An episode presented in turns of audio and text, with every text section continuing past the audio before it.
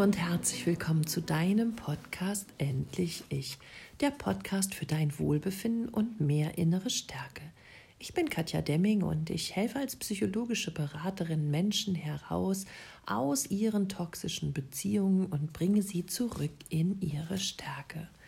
Mit meinem Buch Raus aus der narzisstischen Beziehung habe ich ein gutes Fünf-Schritte-Programm entwickelt, das dich aus einer toxischen Beziehung befreit und zurück in dein Wunschleben bringt. Also, solltest du es noch nicht kennen und noch nicht haben, schau es dir auf jeden Fall ähm, im Internet an. Es gibt da auch eine ähm, Möglichkeit, in das Buch hineinzuschauen, eine Leseprobe, jetzt fällt es mir ein. Und ähm, ja, lies dich doch mal ein und schau mal, ob das nicht etwas für dich schon sein könnte. In dem heutigen Podcast möchte ich mal aufhören mit all den Schuldgefühlen, die der Narzisst dir ständig zuschiebt.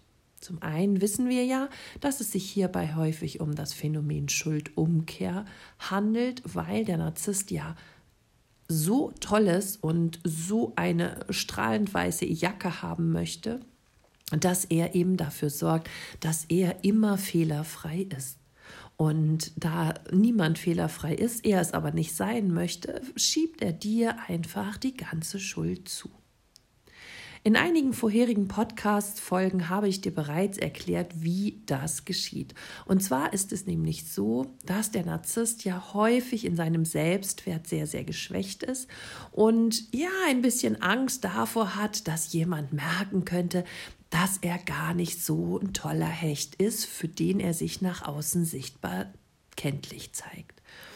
Und er versucht meistens aus einer Kindheitswunde heraus, wo er mal ja schwere Ablehnung erfahren hat oder das Gefühl bekommen hat, so wie er eben ist, ist er nicht richtig. Und da hat man ihm halt so einen Schmerz zugefügt, dass er da beschlossen hat, diesen Schmerz nie, nie, nie wieder zu spüren und hat sich als Schutzstrategie quasi eine Maske aufgesetzt und versucht, das Leben nach außen hin völlig anders zu leben und dort völlig anders zu sein, nämlich zum einen Prince Charming, so wie ihn eben jeder liebt und ähm, ja verehrt und auf Händen trägt. Und dieser Prince Charming darf natürlich auch blütenweiß sein und in diesem Fall darf er keine Schwächen an sich herantreten lassen, geschweige denn zugeben oder ja, sich für diese entschuldigen. Also ist seine größte, größte Angst, nämlich dass jemand im Außen erkennen könnte, dass er innerlich eigentlich ein total schwaches Selbstwertgefühl hat und ja, nicht wirklich von sich und seinen Leistungen, inneren Anteilen überzeugt ist. Und so sucht er halt im Außen immer einen Schulden- oder Sündenbock, dem er eben seine Fehler in einer Schuldumkehr zuschreiben könnte. Das ist dann zum Beispiel so, dass ähm, der Narzisst fremd geht und du hast das jetzt herausbekommen als seine Partnerin und ähm, bist darüber total erzürnt und er sagt dann, hallo, so ist es nämlich mir ergangen, ich musste doch quasi fremdgehen, ich musste dich doch quasi betrügen, weil du hast dich ja nur noch um unsere kranke Tochter gekümmert. Und in diesem Fall ähm, fühlst du dich als Partnerin oder Partner des Narzissten sofort schuldig, weil, ja, das stimmt, ich habe mich in dieser Phase vermehrt um unsere kranke Tochter gekümmert, weil sie dieses aber auch brauchte und weil er da mal nicht an erster Stelle stand. Und deswegen macht es ihn aber nicht dafür frei, dass er sich Liebe, Sexualität und, und sämtliche Gefühle, die, dies, ähm, die ihm gut tun, einfach bei einer anderen Frau holt. Das legitimiert ihn nicht dazu. Aber damit er sich ähm, blütenrein fühlt und äh, keine Schuld daran trägt, dass er nämlich eine große Bindungsverletzung mir angetan hat, wirft er mir einfach vor, du bist schuld, weil du warst nicht für mich emotional erreichbar, beziehungsweise hast dich zu sehr um unser krankes Kind gekümmert.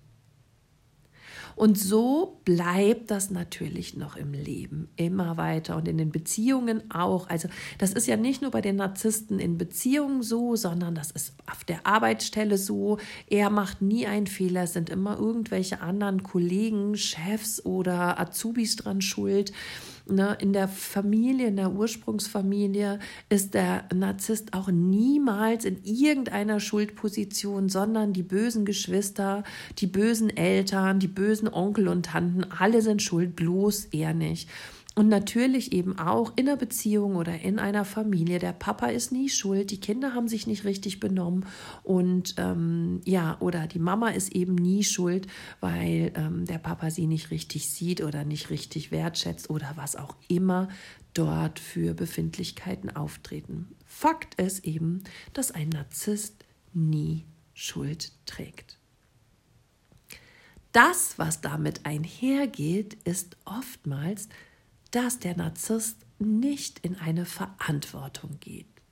Er fängt nicht an, verantwortlich für sich und sein Leben zu handeln, sondern sämtliche Fehler, die er macht, schiebt er einfach dir zu und gibt dir mit der Schuld auch die Verantwortung für sein Handeln.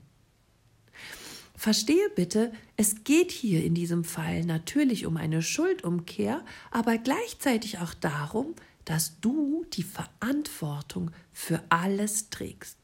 Du trägst die Verantwortung dafür, ob die Beziehung gelingt. Du trägst sie dafür, ob sie misslingt. Du trägst dafür Verantwortung, ob die Kinder eine gute Beziehung zu ihrem Vater oder zu ihrer Mutter haben. Oder du trägst die Verantwortung dafür, dass sie keine gute Beziehung zu ihm haben oder zu ihr. Du trägst die Verantwortung dafür, ob dieser Partner an deiner Seite glücklich ist oder ob er nicht glücklich ist. Und so könnte ich endlos weitermachen. Er gibt dir, also der Narzisst, die Narzisstin, gibt dir die komplette, volle Verantwortung. Und warum tut er das? Überleg mal, wenn er selbst nicht in die Verantwortung für sein Tun, sein Handeln, sein Denken, sein Sprechen geht und diese Verantwortung immer dir übergibt, dann kann er eben auch keine Fehler machen. Und das beschützt ihn wieder davor, seine Weste reinzuhalten. Über den Aspekt der Schuldumkehr schiebt er gleichzeitig dir die Verantwortung zu. Und indem er dir die Verantwortung gibt, bleibt er wieder fehlerlos. Das ist ein Muster dahinter. Und das Traurige daran ist, dass der Partner oder die Partnerin darüber verzweifelt, dass sie die Verantwortung übernimmt, dass er sich dafür anklagt, dass die Selbstzweifel immer größer werden, dass man seine Identität komplett für den narzisstischen Partner aufgibt, damit man endlich keine Schuld mehr hat, damit man endlich keine Fehler mehr macht und damit man endlich verantwortungsbewusst mit dem Partner, mit der Beziehung und mit allem drumherum umgeht, damit eben der narzisstische Partner einem das nicht mehr vorwerfen kann. Wir auf der anderen Seite sind nachher völlig verwirrt. Wir wissen nicht mehr, wo oben und unten ist, was richtig und was falsch ist. Wir vertrauen unserer Wahrnehmung nicht mehr.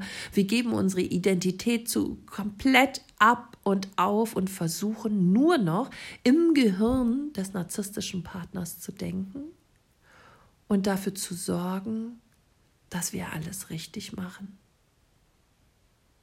Aber dieser Missbrauch, der den der Partner dir quasi damit übergibt, den merkst du gar nicht.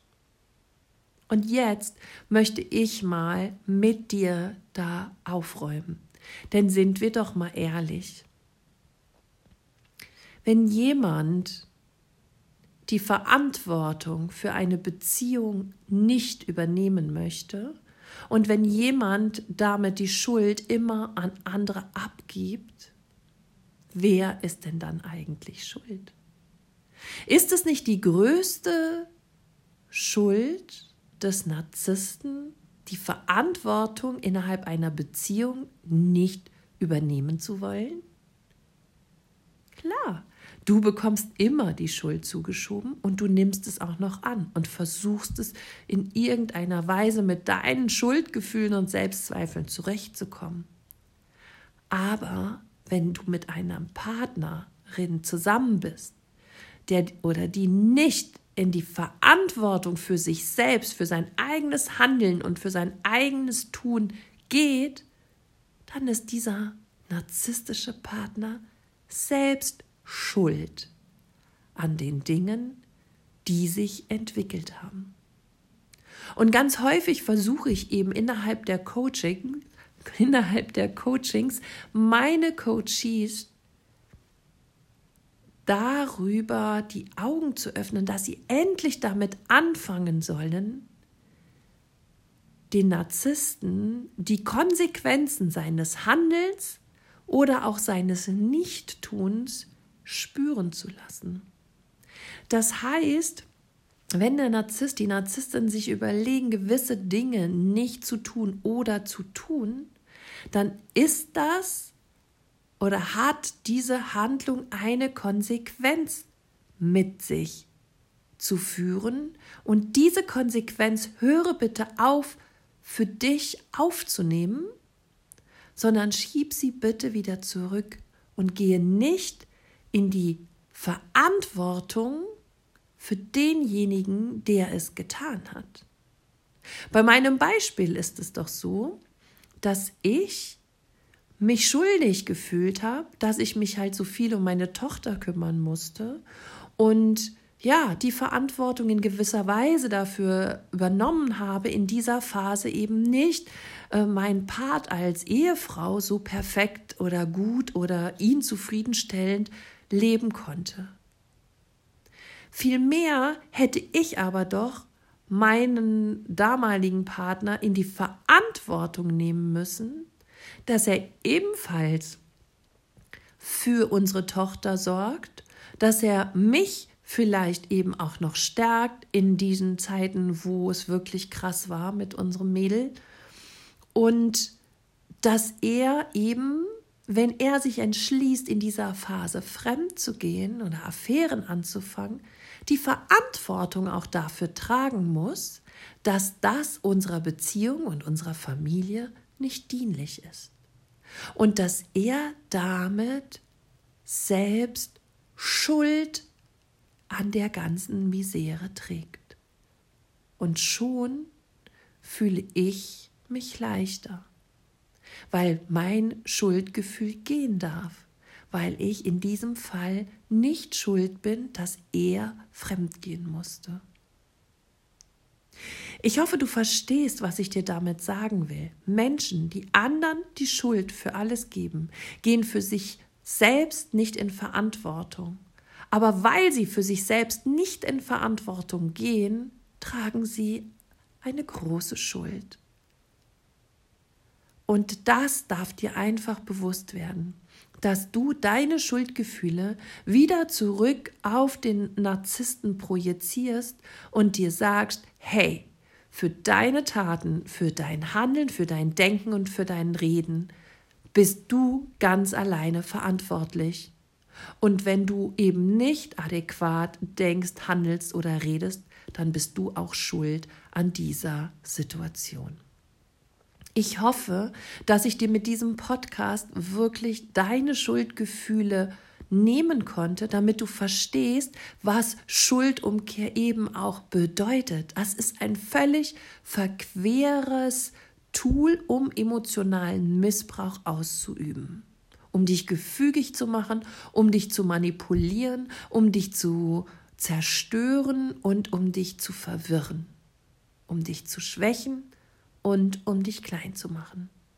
Und ich wünsche mir so sehr von allen, die diesen Podcast hören, dass sie sich nicht länger klein machen, dass sie sich nicht länger schwächen und abwerten lassen, dass sie immer mehr verstehen, welche Muster der Narzisst oder die Narzisstin bedient und dass sie immer mehr dafür kämpfen, aus diesen Bedingungen auszusteigen und nicht länger die perfiden Spielchen eines Narzissten oder einer Narzisstin mitzumachen.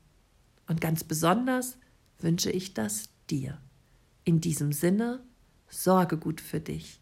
Alles Liebe, deine Katja.